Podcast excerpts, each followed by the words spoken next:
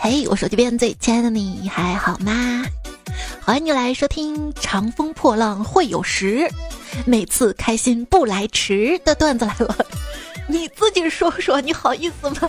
那我写稿子的时候也不希望来迟啊，就跟你每天出门上班的时候也不希望迟到是一样的，对吧？谁又想呢？我是希望拖鞋它能够早日学会自己不飞过来套在我脚上的主播彩彩呀。你知道我这几天做了最多的动作是什么吗？就是这个主播的昵称彩彩。就是脱掉拖鞋，光脚踩在地板上，试试暖气来了没有？请问今天暖气来了没有啊？没有，也许它已经来了，但是不热。就很想说，进来吗？进来吗？别不好意思骂，我钱都交了。但 就是暖气都要来了，可是家里的蚊子还没有走。睡觉呢，嗡嗡嗡嗡嗡嗡嗡，跟紧箍咒一样。哎，小时候又特别好奇唐僧的那个紧箍咒到底是什么，甚至还把电视的音量调大，就想偷听一下。长大之后，我知道了生活的紧箍咒，那就是：你没钱，没有钱，你没钱，没有钱，没有钱，没有钱，没有钱，你没有钱，双十一还买这么多东西，我这是生活所需，知道吗？今天呢，就买了很多的杂粮。绿豆二十五，红豆三十五，一米八十五。哦，对了，一米八五刚好就是我的身高。哪来的段子？就不像你，你一米五几，好意思说？谁又不会踩凳子呢？踩是踩凳子，踩加一个 不是去掉一个足字旁。是是是，剁完手还要剁脚。就那天买菜回来嘛，到家门口了，看见门口袋垃圾，就心想着把家门口垃圾扔了之后再回家。结果，嗯，你应该也做过吧？就把菜扔到垃圾桶，提着垃圾回家了。回家之后才发现拿错了，尴了个尬，赶紧跑到垃圾桶把菜拿回来。这一幕正好被邻居婶婶看见了，回头就传出了我们公司经济不景气，我都靠捡垃圾吃饭了。跟你说，现在喜马拉雅那个月票就跟以前的饭票一样，可以这么说，呃，月票越多，我就吃的越饱。今天也跟我妈哭穷，我说妈，我什么时候才能发财呀？我妈说这样吧，从今天开始你就把每天干的事儿记在一个本子上，半个月之后复盘一下，你就会发现你天天干那些事儿富不起来，真是太正常了。我是来找安慰的，不是来找骂的。那天我妈还问我：“你说你读了这么多年书，你觉得自己值多少钱？”我想了想，怎么着也有六千块一个月吧。我妈对我竖起了大拇指：“好，不愧是我闺女，有出息。”不行不行，哪有吃饭拿闺女抵饭钱的呀？饭店老板连忙摇头说。那天外甥女儿见我，立刻拿了个洗衣盆，非常热情的说：“小姨，小姨，给我点钱吧。”我说：“给你钱倒行，但你拿个盆儿是干啥呀？”他说：“我记得上次咱俩去市场，有个男的拿个碗，你给他十块钱，我这次拿个盆儿，是不是能多给我点儿？”我们家门口啊有个老乞丐，我每次见他都给他个三五块的。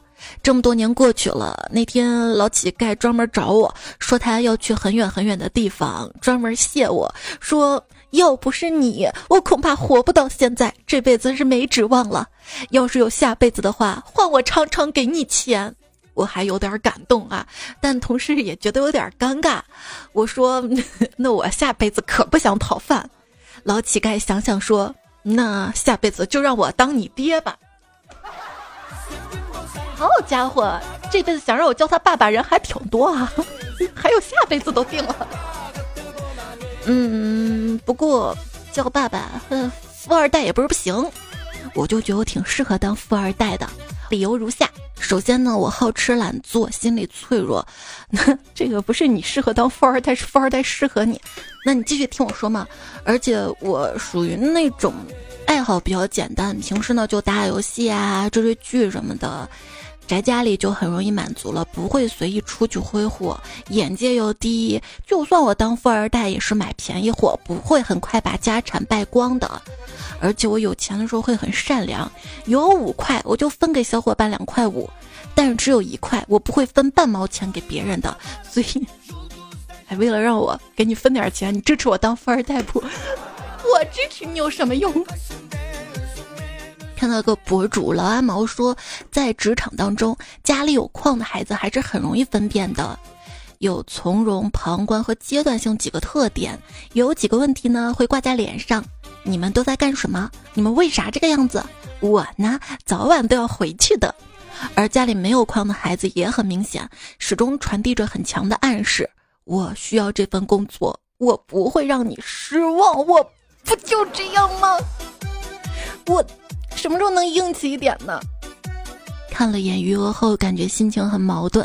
一方面感觉自己赚的太少了，一方面我感觉，嗯，现在还有工作，太好了。你是不是也这样啊？每天不是为赚不到钱焦虑，就是为钱不够花焦虑。我就想下辈子要么有钱，要么我就不来了，这辈子都不想再再继续待了。别人在这个时代挣钱非常容易，而我在这个时代，别人挣我钱非常容易，比如网购、外卖、游戏、美甲、火锅、旅游。俗话说：“富贵险中求，险中求。”像我这样要是指望暴富的话，是不是得从人生意外保险当中求来了呀？富贵险中求，我说我自己怎么挣不到钱呢？原来因为每天待在办公室太安全了。如果打工可以暴富，那就不会有那么多人去买彩票了。什么是彩票呢？哎，我知道，我知道，Q 到你了是吧？那你留言区也回我一下吗？点个赞也行啊。什么是彩票呢？彩票就是一百万人每人集资一块钱，再在这一百万人里随便抽一个，获得一百块。今天再次路过彩票中心，很想进去买张彩票，然后我就开始幻想，万一我中了一千万会怎么样啊？两千万根本不敢想。我记得我上次幻想还是幻想五百万，发现现在五百万能干啥呀？都买不来一套像样房子。如果中一千万的话，好歹可以在我们浐灞这边河边再买一套小房子的。这样一下少了工作的压力，没有工作压力，每天就睡得好。每天睡得好，我就会变得年轻又肤白貌美，又像个富婆。一样的，然后就有小小小小帅哥 喜欢我，然后我就可能禁不住诱惑，面临出轨，家庭可能破裂。想到这儿，我就果断放弃了。回到家，看到沙发上看电视的老公，看着他，当时我心里就想：哼，你永远不知道我今天为了你放弃了什么。哎，你有没有想过有多少钱可以躺平呢？别听那些吹牛的，什么至少上千万，没那么夸张。其实普通人有二百万就可以躺平了。二百万选择大额存单，按照四个点的利息，先不说现在有没有这种了哈，就按这个博主他说的，一年利息收益呢就是八万元，相当于一个月就七千块的收入。每个月七千收入，超过了中国百分之八十以上人的收入。所以有二百万，你每天啥也不干，也比很多人收入高，所以完全可以生活的很好了。我马上就能躺平了，我还差二百三十万，你们呢？我觉得这个博主想的是有点多。我跟你说，现在你生个孩子，这孩子随便报个兴趣班，一个月都两三千。哎，那你说，如果不结婚不生孩子，人生是不是一下就轻松多了？可已经有了怎么办？哎，假如给你五百万，让你跟猪直播接吻二十分钟，那么你愿意吗？不是，那是猪吗？那是我的宝贝，是我的衣食父母，是我的财神爷呀！要不多找几家官媒一起直播吧，不然我怕你赖账。要不直接直播三个月吧，不然我都觉得对不住这五百万。主要就是这跟猪接吻多简单呀，木啊一直亲就行了。别的工作还得费脑子，是不是？啊，直播的时候能自我介绍吗？就我喘气的时候，大声介绍一下，我是彩彩，我就怕他们不知道我有钱。不不，这点还是要考虑一下。为啥让别人知道我钱呢？做人得低调，不炫富，只穿什么？只穿只只穿棉毛裤。嗨，一看见别人挣钱就眼红，自己又没什么本事，所以只好改变方向，闭着眼睛不看。哎，如果 网上怎么有那么多如果，天天让我做梦吗？如果你的男朋友在跟你分手的第二天中了五千万，你会怎么做？我可能会怀孕。怎么搞钱呢？李雪琴啊，他说：第一步，花呗借四千亿；第二步，在双十一半价买下市值八千亿的阿里；第三步，阿里都买下来了，还还花呗干什么呀？赚钱的时候我千辛万苦，花钱的时候我稀里糊涂。对，之前怎么形容的呢？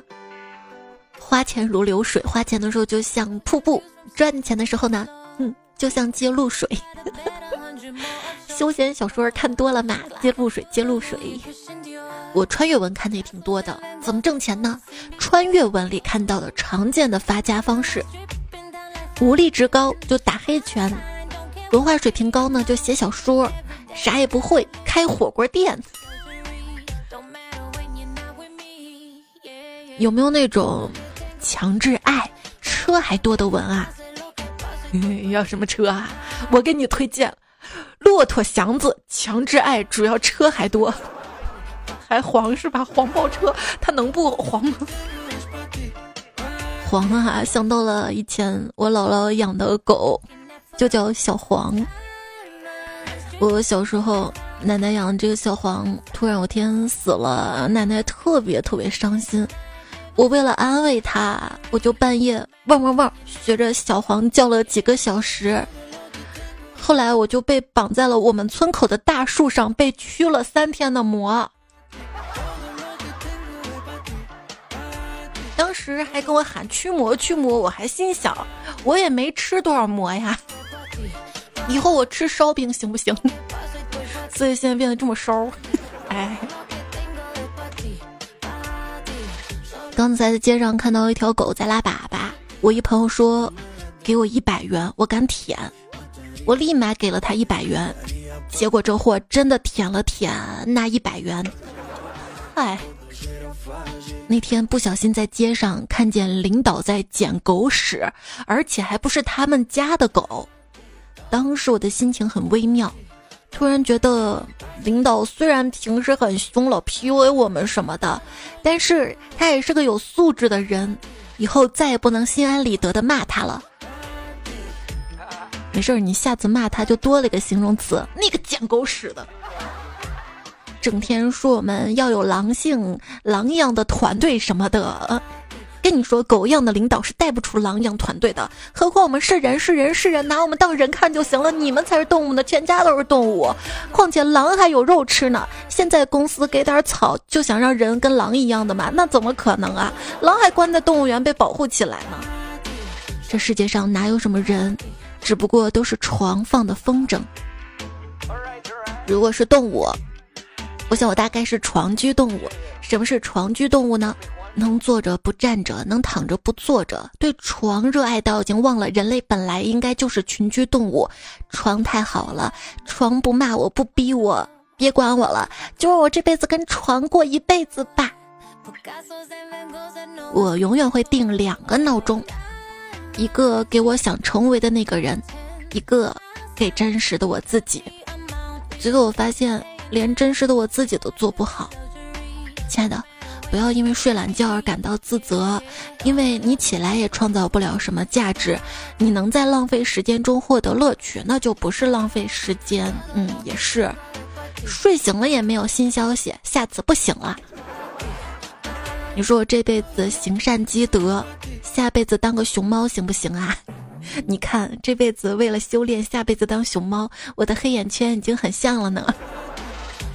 好了，你不是最惨的，那谁是呢？神才是最惨的一方。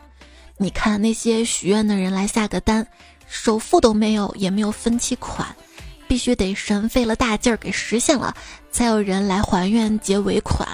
还有好多不还愿的，神连尾款都拿不到啊！但是是他能换来对他的虔诚跟一心一意也行啊。我连真心都得不到。想想，我至少在某方面是自由的，我的财富是自由的，他甚至不怎么待在我的账户里，就很奇怪，我的钱怎么都在别人的口袋里面？在你口袋里吗？你能拿给我吗？你这个月本来是该吃土的，但突如其来的一场大雨改变了我的伙食。现在我不但可以吃土，还可以喝水，还能和起来吃泥。你这个货，小时候玩的那个什么泥。说到吃土啊，风呢是大气的水平运动，西北风就是大气去南方迁徙过冬。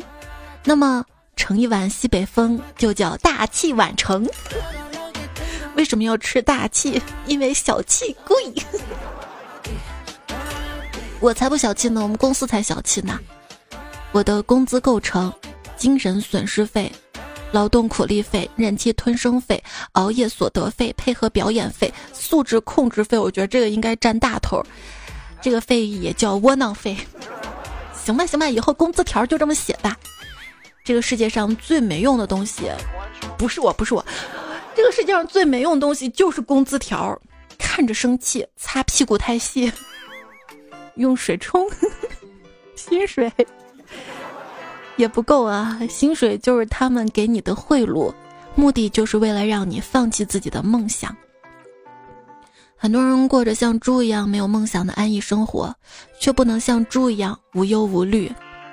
公司就像一个巨大的养猪场，我们都是同事彼此眼中的猪队友，何苦为难对方呢？据我观察，就是没工作之前啊，大家都挺个性鲜明的；工作不久之后，就连形象都越来越相似了。就不仅脾气上像，身材上越来越像。之前不是还讲过用猪来垃圾分类吗？说猪愿意吃的是厨余垃圾，猪吃了会死的是有害垃圾，连猪都不吃的是其他垃圾，可以卖了钱买猪的是可回收垃圾。学废了吗？垃圾的内容其实是多种多样的，什么都有。但你发现没有，所有的垃圾车闻起来都是一个味儿。我不热衷环保，但我很早就决定要抵制私人飞机这种为了一己私欲过度伤害环境和他人心理健康的行为，坚决抵制，不原谅，直到海枯石烂，直到我自己买得起。别人的规划。上半年赚个五十万，下半年开公司，明年买车，五年买房。我的规划：中午黄焖鸡，晚上螺蛳粉，明天改善改善，吃个水煮鱼，周末一定要吃火锅。我们穷人的自我修养就是一份火锅底料都能煮上两天，到了三四天就不行了，不仅味道淡了，也容易拉肚子。别问我怎么知道的。我们穷人还有个自我修养，就每次迫不得已开通会员之后，马上冲到订阅里面把自动续费关掉啊。虽然我挣不了多少钱，但是我会省。比如我今天看了一辆玛莎拉蒂，我没买，一下子就省了七八百万的。你会囤东西吗？囤塑料，今年就小时候嫌长辈攒塑料，长大之后比长辈还能攒塑料。饮料瓶子不扔，想着能装点豆子大米。买的衣服快递到了，拆开把包装塑料袋攒着，想着以后能当垃圾袋。家里值钱东西没几个，打开抽屉，好家伙，一堆的塑料袋。我那个抽屉都是塑料的那种。那种收纳盒，还会攒一次性筷子什么的，我就挺生气的。我辛辛苦苦叫外卖攒了那么多的筷子，想着哪天万一有用呢，对吧？昨天我老公在超市九块九买了三十双一次性筷子，我说你买这个干啥呀？家里我攒的多的是。他说我就是看你攒的很辛苦，买给你。我谢谢你啊。其实有时候不能过度省钱。有一次我不想花钱打车，于是扫了共享电车，结果因为没戴头盔被罚了二十块钱。振作，哎，我每天都得重新振作好几次。如果你感到了负重前行，那就一定有人骑着你岁月静好。坚强，逆境造就人才。为什么说逆境造就人才呢？就像你屁股天天被压着，还不如比胸大。那我倒立呢？后来我发现，能吃苦的孩子有苦吃，不能花钱的孩子没钱花。后来我发现。事事不如意，可能才是正常的操作。如果事事如意了，我就会怀疑后面是个大坑。后来我发现，人生起起落落落落落落落才是常态啊！我现在已经落到落落落落落这个阶段了。英雄不问出处，梦想都是暴富。我很有钱。我特别喜欢赚钱，我特别喜欢花钱的感觉。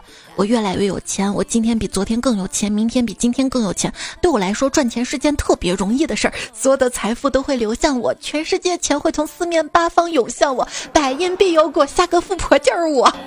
快快快拉走，又疯了一个。不是，我就想说，多我个富婆会破坏生态平衡吗？债券基金现在都不爱你了。没关系，我知道一个两年后会变成富翁的人，他今天竟然赞了我。富人的世界我很清楚，也许这就是旁观者清吧。你以为有钱人很快乐吗？错了，他们的快乐你根本想象不到。我就不能想象了吗？话说一个富翁回家。看门人恭恭敬敬地给他开门，随后肆无忌惮地跟他喊道：“怎么样，老东西又上哪儿鬼混去了？哈，泡妞去了吧？哈哈哈哈哈！反正你听不见。”呜呜呜。只见富翁不动声色地回答：“不，我买助听器去了。”还需要您老亲自跑吗？哎呀，好想赚钱啊！有什么副业可以赚钱吗？冉冉不熬夜留言说：“我问朋友有没有什么副业，下班了弄弄，一天搞个十几几十的。”他说：“照这样看啊，最轻松的就是不吃晚饭。想想也是啊，如果不吃晚饭，一顿饭钱就省了，身材还能变好。可是心情已经这么糟了，每天压力都这么大了，就等着这每次吃饭的时候让自己心情好起来，这能不吃吗？”有什么副业、打工什么的哈？有些工作不仅赚钱了，还省了钱。就朋友说，我之前认识个女生，准备买房子的时候去干房屋中介，照婚纱照的时候在影楼当前台。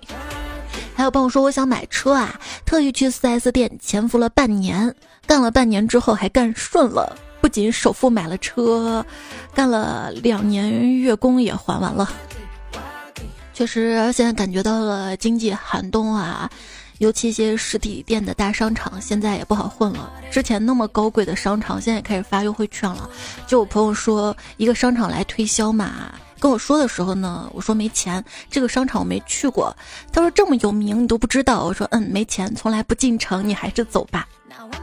不瞒你说，我们这儿最知名的商场，我进去过，也就去过那一次，我就感觉。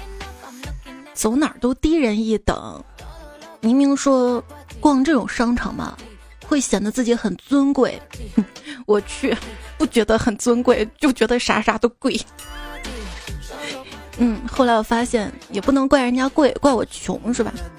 有病就治，说有钱才能搞穿搭，好多单品都有固定搭配的，比如说这个帽子配那个围巾，配那个鞋。像我等穷人，就是一件衣服、一双鞋万能搭。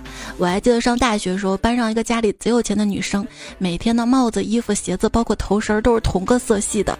我们老说人家活得精致、讲究、会穿搭，那不废话吗？我要是有一个月小一万的生活费，我也会穿搭。对呀，就我夏天嘛，尽量只穿连衣裙，为啥？如果我是半身半身的穿的话，我就在想怎么搭怎么搭，也不能总让你看到我穿这些白 T 恤吧。冬天啊，那就运动服啊，因为我就那么一双运动鞋呀。那别的什么羊毛大衣还得背靴子什么的，哎。再说了，后来养开了，为什么什么都要固定搭配啊？我就混搭不行吗？那也得有这样的气质才能穿出来吧。你十分苦恼这东西买不买得起，其实就是说明买不起。你反复犹豫这件衣服到底衬不衬你。其实就说明这衣服啊，你穿上丑哭了。你百般斗争，明天到底要不要横下心来好好努力？其实就说明你明天肯定接着偷懒。你从各种迹象猜测他喜不喜欢你，其实就说明他根本不喜欢你。这段子播的可不开心，他每一条都好像戳中了我。往事清零，爱恨随意说，没有什么能够阻挡我对快递的向往。哎呦，今年对快递都没那么向往了，因为我发现我没买的东西，那都是我的血汗钱呀，我的心都在滴血呀，我的心已经很冷了。我希望我的手没那么冷，所以我应该唱，没有什么能够阻挡我对暖气的向往。峨眉半仙说，今天发工资了。一发我就跑到银行把它存了起来，一个月一千九，一年就是十九万，两年我就能存四百八十万，可以在北京付个首付了啊！真的吗？这么好啊？那你一定要加油啊！买他个五道口三套房的，哪儿不对？一个月一千九的话，一年十九万，你数学是体育老师教的啊？一年十二个月。一千九十九，这也是十倍，对不对？这咋咋算也不是十九万，应该二十多万吧。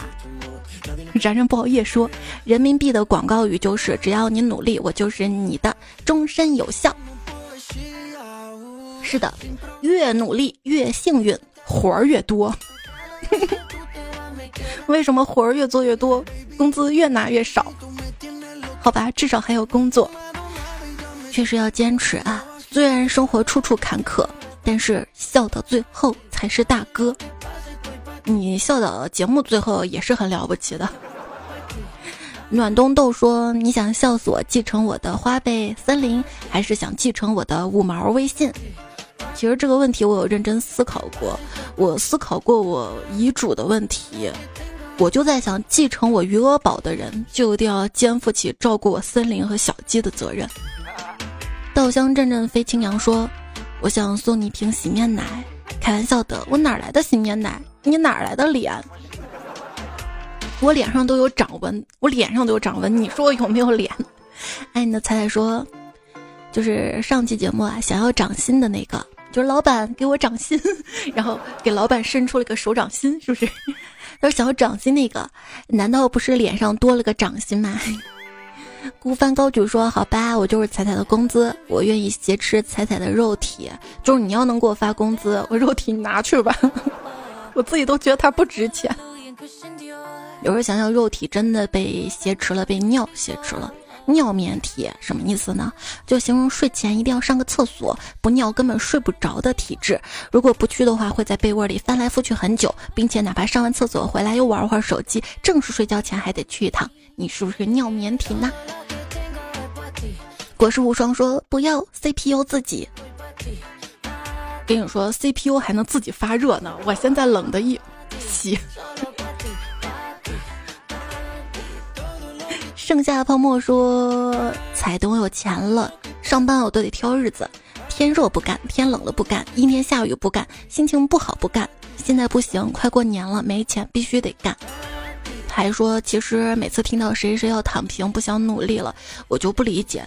都是大好青年的，不应该每天想着好好上班、好好干活，建设美丽新中国嘛？敲黑板，划重点。事实证明，躺平并不舒服，躺时身体有点弧度才能更舒服。学废了吗？还得换个软点的床垫更舒服哈。人家只是想不劳而获而已，又不是要天上的星星。其实说到躺平啊。想想真正的劳动人民，你想真正的劳动人民眼里的那些，都是非常勤劳的，从来不躺平，因为根本不躺平，不能躺平啊！昵称下个月叫什么呢？说打工打工，两手空空，春夏秋冬不能放松，闹钟一响马上开工。银杏俺的风说彩彩毕业一年半了。自从上家机构倒闭，还没有找到工作，报了国考，但其实知道自己根本过不去，想去超市做收银员摆烂一辈子啊！你真的觉得做收银员可以摆烂一辈子吗？现在很多超市都是自助收银了，其实很多岗位特别容易被 AI 机器取代，比如说你去银行，会有很多的银行工作人员在机器旁边教你如何操作机器，这感觉就像什么？就像一个人在亲手断送自己的工作岗位呀。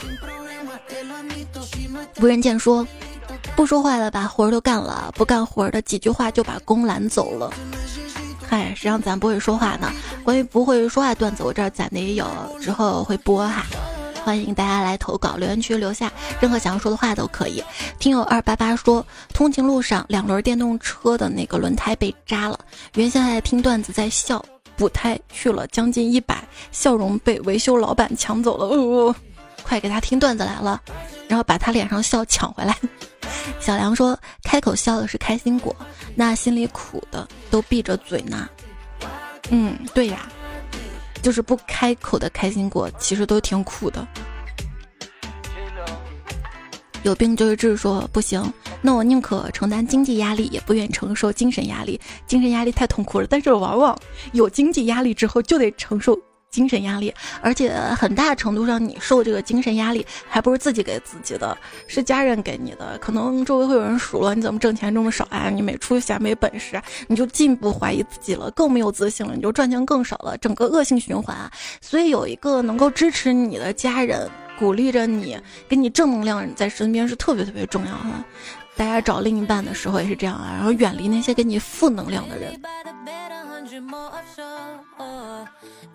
乱扶贫说：“当你有房贷、车贷、老人、孩子，你连摆烂的资格都没有。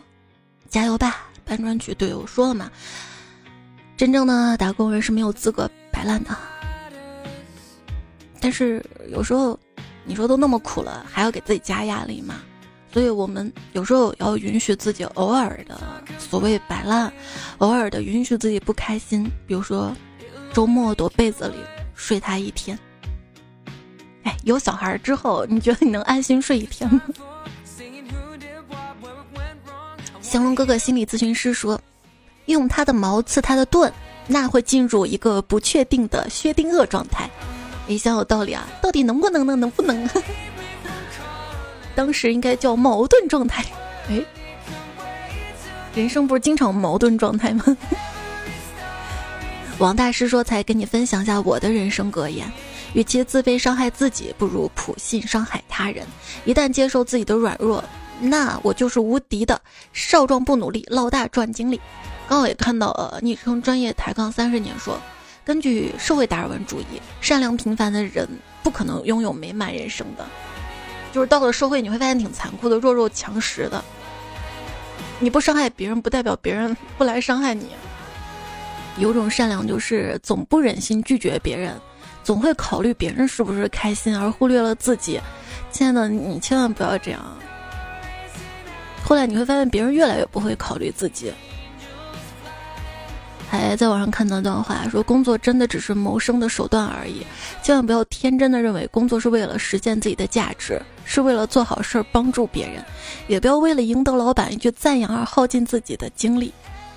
你只是一个打工的而已，写字楼白领也好，房地产销售也好，餐饮业服务员也好，全都是打工人。千万别跟自己过不去，非要下了班还要浪费时间去想上班的事儿。公司无非就是给你发工资、交社保的地方，你出钱他出力，不对，你出力他出钱。有时候我钱都得出，剩下所有都跟你没关系。其实就还好啦。至少他给你按时发工资，给你交社保。有些公司工资都发不出来，社保压根儿就没有。社保什么呀？没有的。而且，就算你觉得你找了一个很稳定的工作，你工作十年了，他还愿意继续跟你签约吗？他甚至会想着办法，是你的问题、你的错去解约，不会跟你赔偿什么的。还有，这位昵称今天在我公众号留我的言，他说：“自从……”我昨天发了一个你关于八十亿人就有一百六十亿一半屁股的言论，所有的同事跟领导回复我说：“你要那么多屁股干嘛？屁股决定脑袋嘛！”我就想我脑袋多多聪明点儿。跟你讲啊，如果你闻到了自己放的屁，那你实际上是把你的屁又塞回了自己的身体里。我再次说，青蛙明明和恐龙是一对儿，还互相看不上。陶然说，我长了好多痘痘，才要早点睡。你试下银离子杀菌的东西，我是用的银离子水，脸上痘痘就好多了。另外就是尽量的戒糖、戒奶，你都试一下吧。大兴说，猜猜我有强大的肠胃，也能秒睡，那好羡慕你呀。然然他说：“成年人就是一整天的都好累啊，想睡觉，想休息，然后晚上该睡觉时候往死里熬。”我知道我熬夜对身体不好，但我好想让自己的心情跟灵魂自由放松一下呀。彩烟说：“生物钟不是稀巴烂了，是碎的跟饺子馅儿似的，稀碎稀碎的。”骑白马的阿姨说：“熬到三点，真的是需要十天恢复，岁月不饶人啊。”我我这都不恢复了，那就干脆接着下一晚通宵好了。还有然然 happy 说，他转身就订婚，我却要靠褪黑素入睡，讨厌这样自己。当我特别丧的时候，都不是靠褪黑素入睡了，都是靠褪黑素想着能不能结束自己。之前给树洞攒的素材，某音乐 APP 的一段话，我觉得还蛮适合你这个状态的。就刚开始啊，他会陪你熬夜，后来他会哄你睡觉，再后来他会劝你睡觉，到最后吧，他会让你睡不着觉。可以允许自己不开心，允许自己失眠，偶尔一两个晚上。但是咱们要往前看啊，就很多时候我们之所以不快乐，就是太喜欢回头看了，接受每个阶段自己，然后往未来看，未来可期，未来会很好的。一些保持快乐小方法分享给你。不要过于为还没有发生的事儿而担忧，emo 的时候做一点自己喜欢的事儿，深夜不要做让自己后悔的决定，第二天再想想。不建议逃避当下，可以尝试把事情分成步骤去完成。越是拖延，其实越影响情绪。多给自己带来期待感，还是希望大家开心快乐起来，哪怕情绪无可避免，也要尽量的缓解它。祝你开心，不只是今天啊。无精打采说：“彩彩，我的抑郁症被你治好啦！我的抑郁也被你的留言治好啦。就谁都有抑郁，谁都会有焦虑，但是你想想焦虑的另一个角度，它其实是让我们有一种正向的心理防御，去担心一些可能会发生的事儿，提前做好防备。就很多事情它也有正向的，我们往正向的方向去看。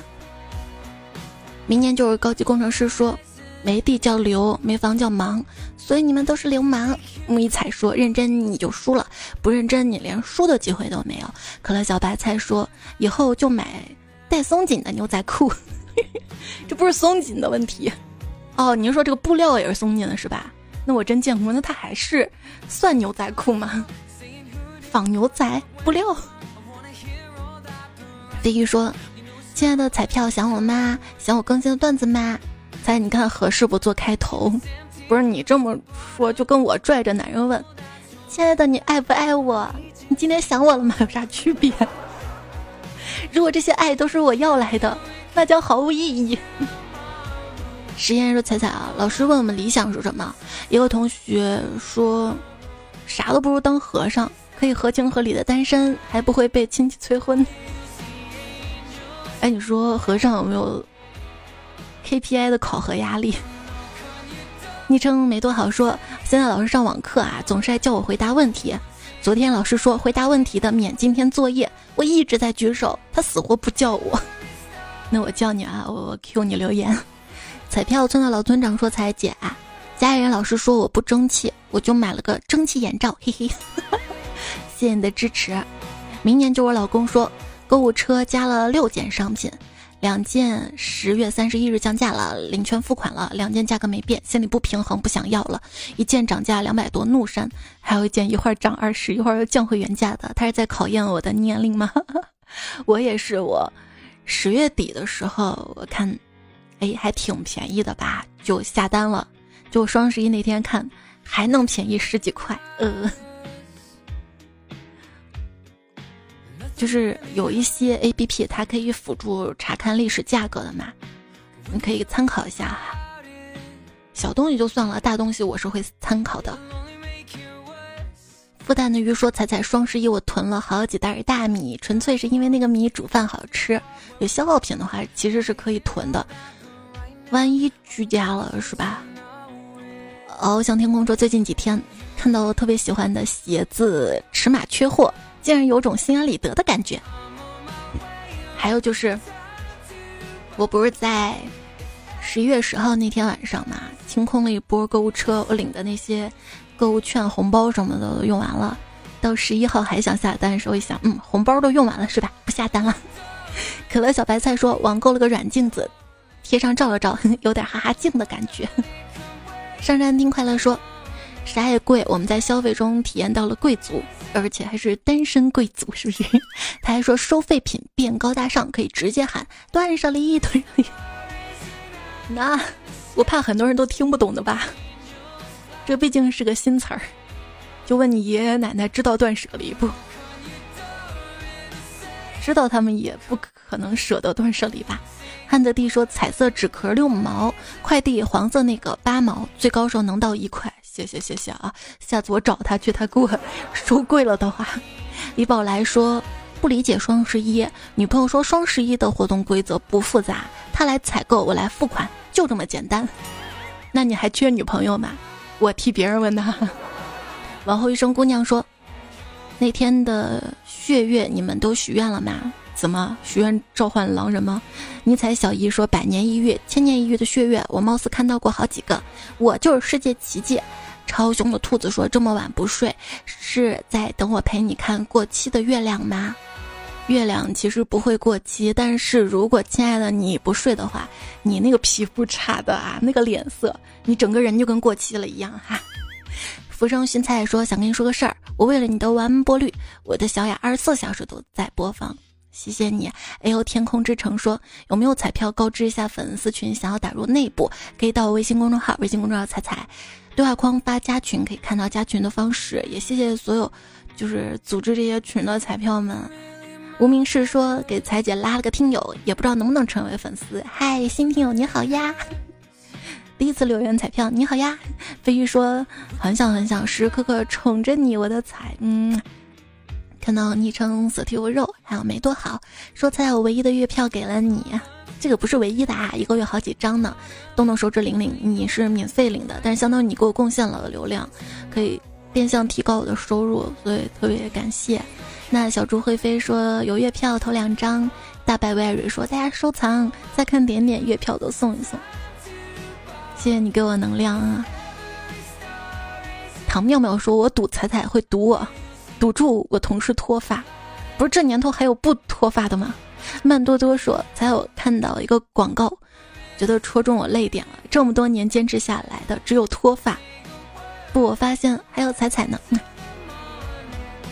本宇宙老娘说：“作为不充钱的我，从学英语的广告提升自己，到三天炒股广告免费炒股赚钱，到学习易经思考人生，让我学习配音赚钱，到现在放弃我了，让我玩游戏，广告也放弃我了，怎么说都不听。幸福仔仔说，我就提醒大家抓紧时间把以前段子听听，再不听就被删完了。啊 啊！”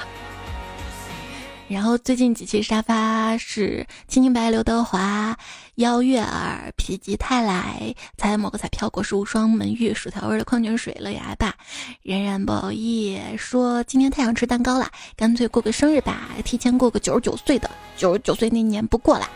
过生日有张小宁十岁降压，彤彤加不对，他要统考加油二八零。真的要考试了是吧？还有船马上要考试了，而且你们还都是美术生哈，可以加好友交流的嘛。也在留言区看到啦。种花家的兔子大国风范，nice 小月彩票村老村长周小屁孩喜儿多聊人生雅痞小学生的水神，还有小俏妞和彩的粉丝。会发小吃生活，许多听众采蘑菇的小姑娘，大西又忘了那个仔让断彩，人生不易，做好自己。们留言看到了，谢谢你们的鼓励支持。第一次留言的雨在云上，六六，我是老六，所有好朋友们的留言都看到啦，谢谢你的支持。那这期段子来了，就告一段落啦，下期我们再会啦，拜拜。怎么把脑子里的钱转到银行卡里？我现在也没等到答案。